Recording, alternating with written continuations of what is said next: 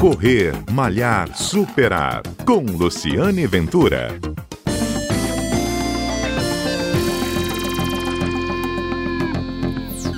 Olá! No programa de hoje nós vamos continuar falando sobre o uso de máscara na prática de exercício físico. No último programa, o pneumologista Valdério Detone explicou que a inalação de gás carbônico com o uso da máscara durante o exercício não tem evidência científica que faz mal à saúde.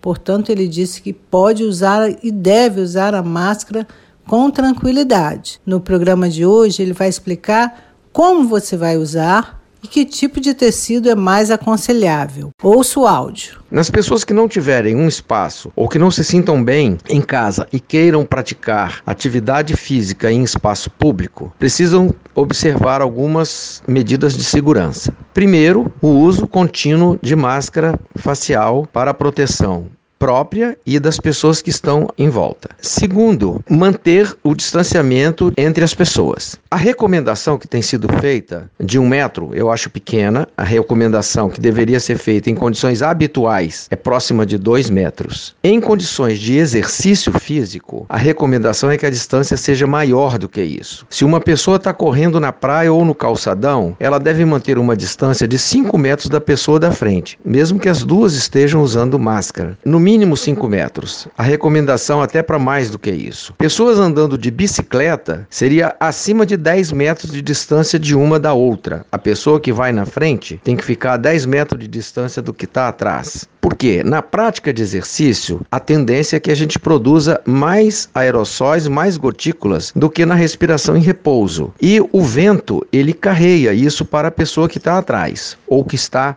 ao lado. Por isso é recomendado uma distância maior, mesmo com o uso de máscara.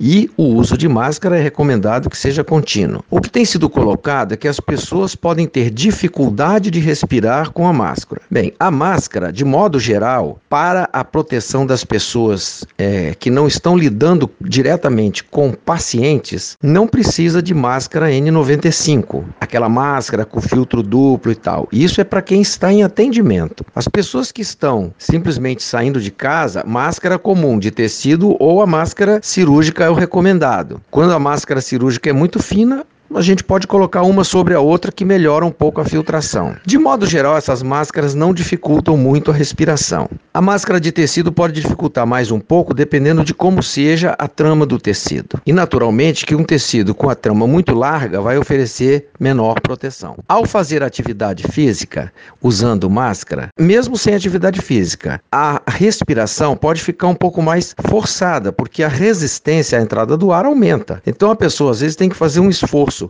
um pouco maior do que o usual para respirar. E isso pode ocasionar uma sensação de cansaço. Isso é normal, não há perigo nisso. A pessoa pode fazer atividade física e se ela sentir que a respiração está muito cansada, a resistência está muito difícil, ela pode usar uma máscara mais leve ou que não cubra completamente a face para ela ter uma pequena entrada de ar do lado, que também não pode ser muito grande. A máscara cirúrgica propicia isso muito bem. E seria o ideal porque vai reduzir reduzir a resistência, vai permitir que a pessoa respire mais facilmente e se proteja adequadamente. Este foi o Correr Malhar Superar com o pneumologista Valdério Detone. A gente tem sempre um encontro aqui para falar sobre corrida e o mundo do esporte, sempre aos sábados na Rádio CBN e na sua plataforma de podcast preferida.